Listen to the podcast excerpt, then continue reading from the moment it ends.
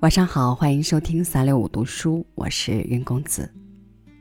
不知道你有没有这样的习惯，每晚睡前都会不自觉的去想今天做了什么，明天又要去做什么，这样日复一日的过着，没有觉得有什么索然无味，也没有觉得有什么特别的意外之喜。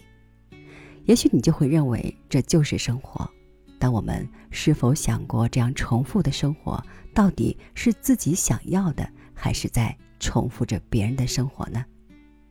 今天和您分享乔布斯的文章，不要浪费时间重复别人的生活，一起来听。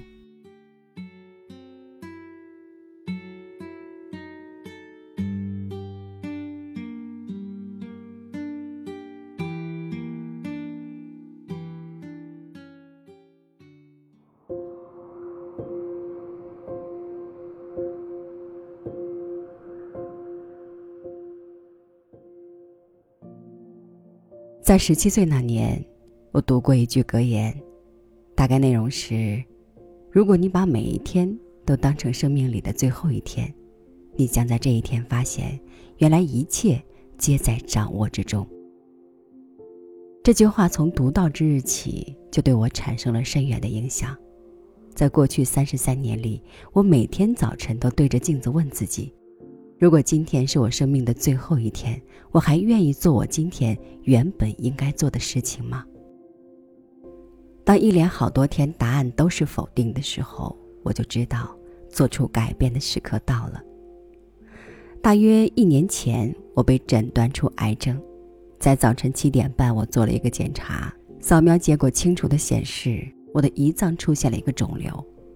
医生告诉我，几乎可以确定这是一种不治之症，顶多还能活三到六个月。医生建议我回家把诸事安排妥当，这是医生对临终病人的标准用语。这意味着我得把今后十年要对子女说的话用几个月的时间说完，这意味着你得把一切都安排妥当，尽可能减少你的家人在你身后的负担。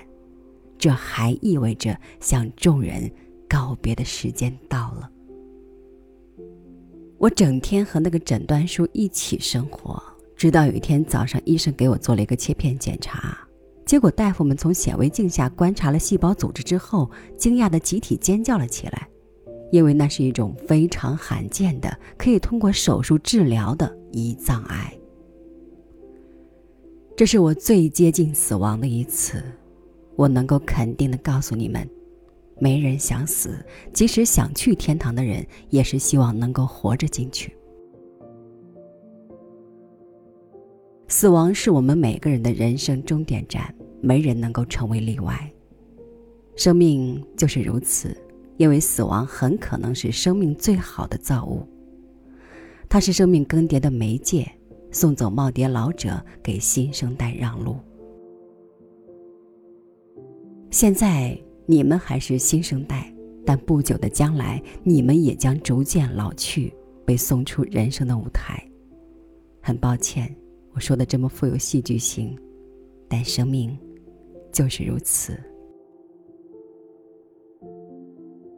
你们的时间有限，所以不要把时间浪费在重复其他人的生活上，不要被条条框框束缚。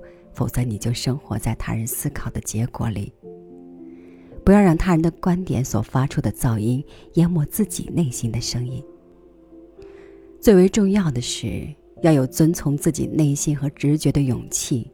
他们可能已经知道你其实想成为一个什么样的人，其他事物都是次要的。